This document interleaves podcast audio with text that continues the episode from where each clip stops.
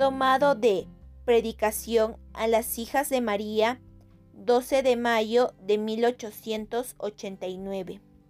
Asemejarse a María en la virtud.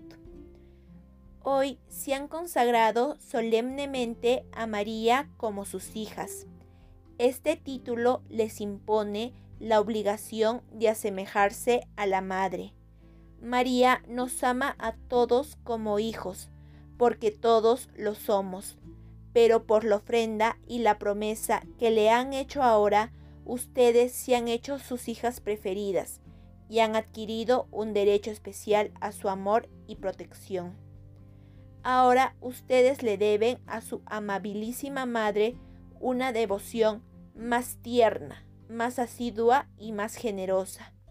Ustedes han prometido cumplir todas las prácticas piadosas de su regla, propagar la devoción a María Santísima e imitar sus virtudes.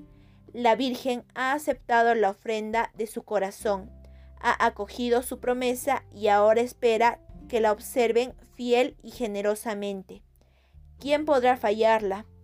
El Señor les asegura que su santa ayuda no les faltará, más bien se las dará en abundancia seremos nosotros entonces los que fallaremos al no corresponder a esas gracias. No lo permita Dios. Ensanchemos nuestro corazón y pongámonos en los brazos de María con tierna confianza. Ella jamás abandonará a nadie.